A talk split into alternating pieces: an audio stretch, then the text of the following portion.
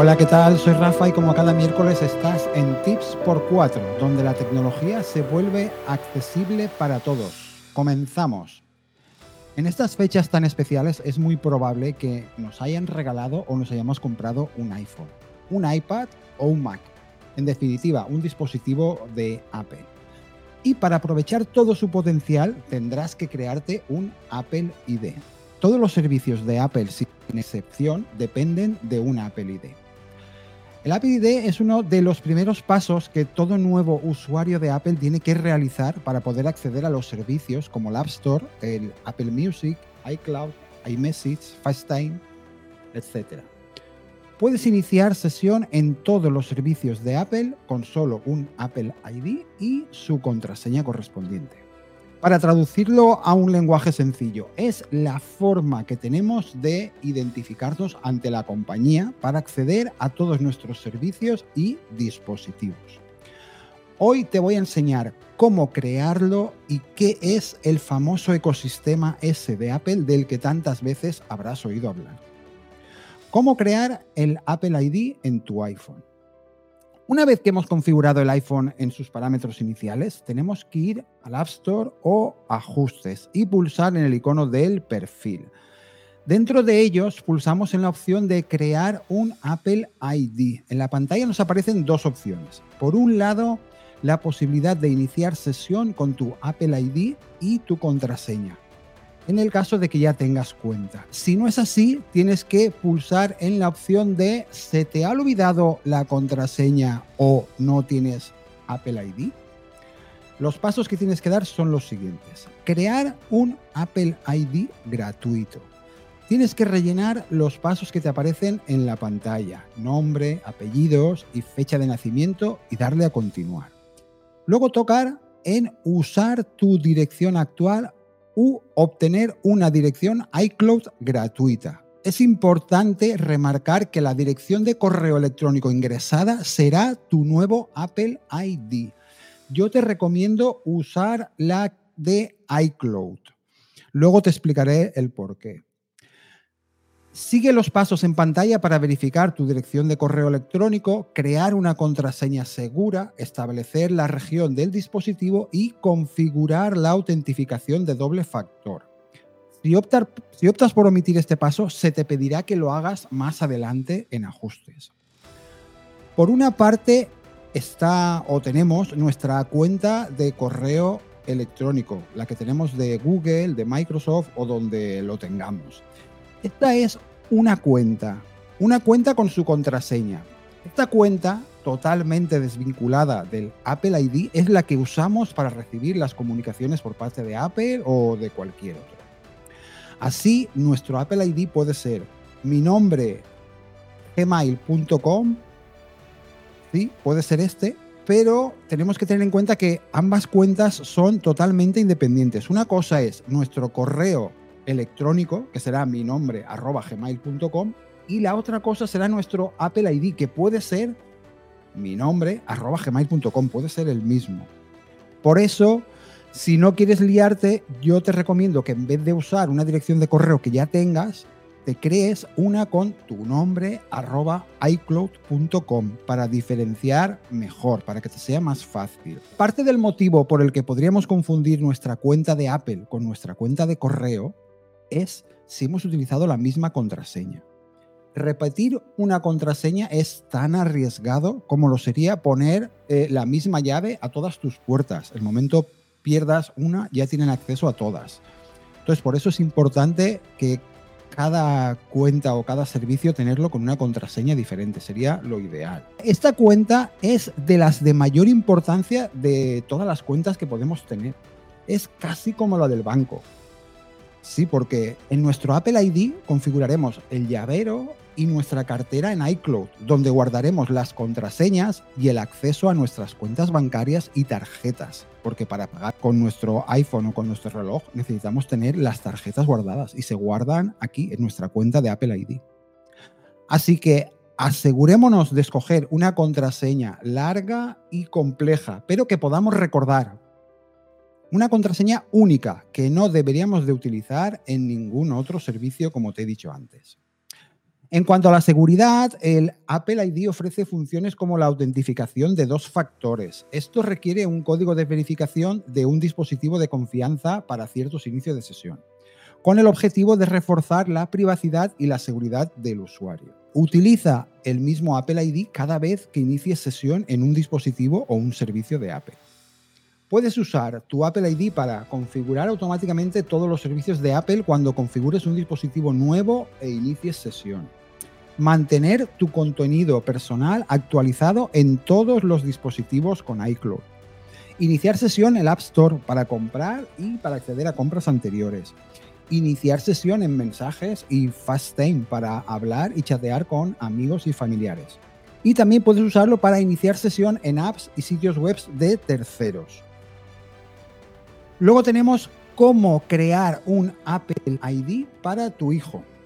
Es importante recalcar que los niños menores de 13 años no pueden tener un Apple ID por ellos solos, pero si eres el organizador de la familia o su tutor, puedes crearles un Apple ID siguiendo los siguientes pasos. Entra en los ajustes de tu iPhone o de tu iPad. Ahora baja hasta el apartado Familia toca en crear cuenta infantil y a continuación pulsa continuar. En este nuevo apartado tendrás que poner el nombre y la fecha de nacimiento del niño o de la niña. Asegúrate de escribir la fecha de nacimiento correcta, ya que no podrás cambiarla en un futuro. Sigue las instrucciones que aparecen en pantalla para finalizar la configuración de la cuenta. Eh, tal como indican desde Apple, para el Apple ID de tu hijo puedes usar su dirección de correo electrónico si ya la tiene, como hemos dicho antes, o la dirección sugerida por iCloud.com. Yo te recomiendo que uses la dirección sugerida por iCloud.com y así no mezclar las cuentas para que no te líes. Ahora que ya tenemos nuestro Apple ID, ya podemos disfrutar del ecosistema de Apple. ¿Y qué es el ecosistema de Apple? Pues el ecosistema de Apple es donde podrás ver cómo se sincronizan y trabajan juntos los diferentes dispositivos y servicios de Apple. Esto te va a hacer la vida más fácil y a la larga te ahorrará mucho tiempo porque no te tienes que preocupar de que las cosas funcionen. Tanto el hardware como el software y los servicios están totalmente integrados y funcionan siempre. Cuando hablo de hardware me refiero a, a, los cacharros, lo que son los aparatos. Y el software son las aplicaciones o los programas, como quieras llamarlos.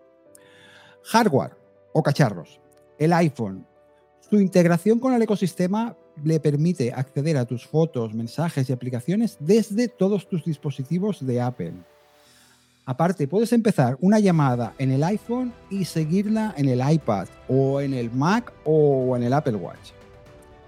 El Mac, desde el MacBook hasta el Mac Studio, se sincronizan perfectamente con otros dispositivos, permitiendo tareas como empezar un correo electrónico en tu iPhone y terminarlo en tu Mac.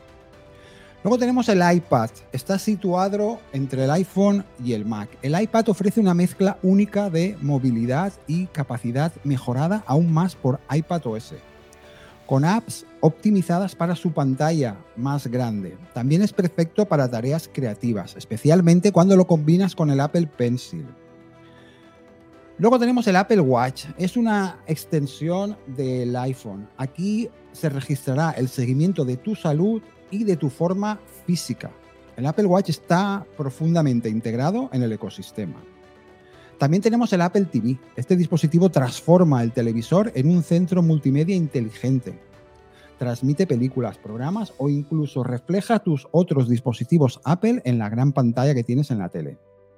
Luego tenemos los AirPods y los HomePods. Se emparejan automáticamente con tus dispositivos y van cambiando entre ellos. Puedes estar oyendo música en el Mac y responder una llamada en el iPhone o en el iPad.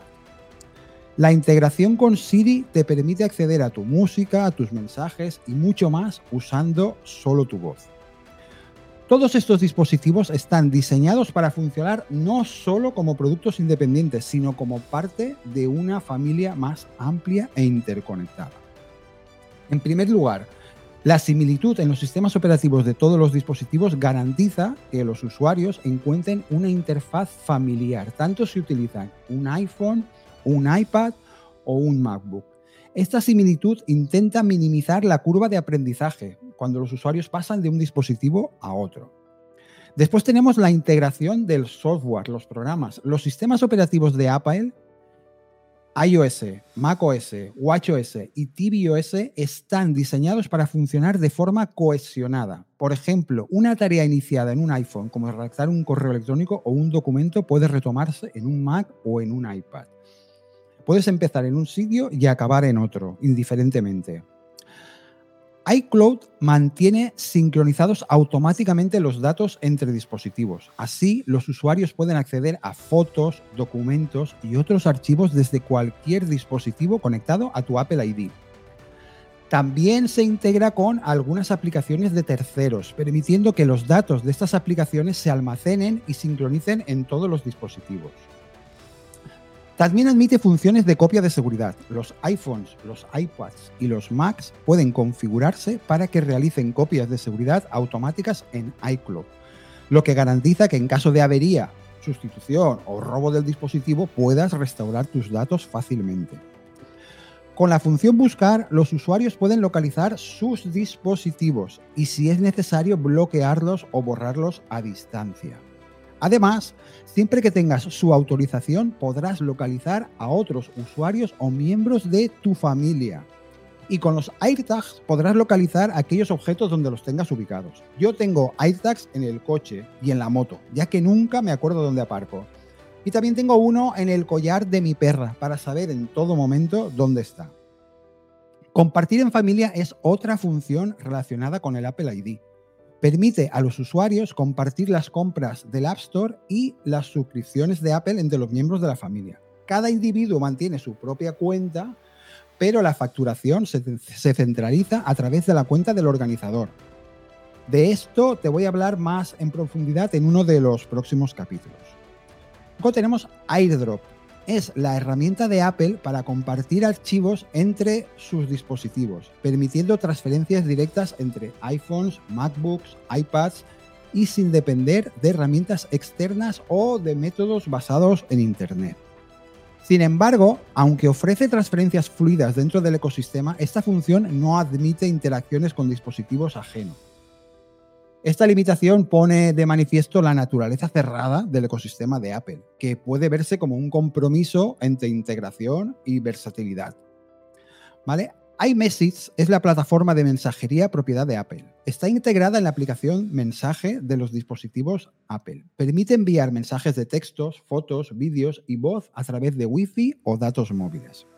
Además, las conversaciones de iMessage están cifradas de extremo a extremo, lo que subraya el compromiso de Apple con la privacidad del usuario.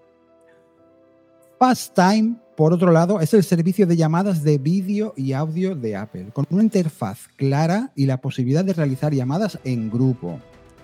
FastTime ofrece a los usuarios una forma cómoda de mantener conexiones cara a cara a distancia. Su integración en todos los dispositivos de Apple, desde el iPhone hasta el Mac e incluso el iPad, garantiza que puedas iniciar, responder o transferir llamadas desde un dispositivo, desde el dispositivo que más te convenga y luego puedes cambiar a otro. El Apple ID, por lo tanto, desempeña un papel fundamental en la funcionalidad e integración del ecosistema de la empresa. Es el hilo que conecta todos los productos y servicios, con el objetivo de ofrecer una experiencia de usuario único. Aunque la experiencia integrada puede resultar cómoda para muchos, también puede percibirse como cerrada, especialmente para quienes desean mezclar y combinar dispositivos de distintas marcas. Aquí no podrías disfrutar del ecosistema es exclusivo para los dispositivos de Apple. Para disfrutar de las características del ecosistema de Apple necesitas como mínimo dos dispositivos. Cuanto más dispositivos tengas, más disfrutarás de la sencillez y la funcionalidad. Y sobre todo de la transparencia con lo que ocurre todo dentro del ecosistema. También te digo que cuando más metido estés, más te costará salir, porque realmente es una gozada lo bien que funciona. Y tengo que decirte que funciona siempre siempre funciona, no falla. Pues bueno, ya nada más por hoy. Eh, recuerda que te esperamos los lunes en el podcast de Apple por 4, que se emite el viernes en directo por YouTube con José, Cristian, Víctor y un servidor, además del invitado especial. Los miércoles estarás conmigo en Tips por 4, que ahora también emitimos por YouTube para que me puedas ver y los viernes tenemos el Insider con Víctor. Yo soy Rafa y me puedes encontrar en Apple por 4 y en el resto como R Moratos. Hasta luego.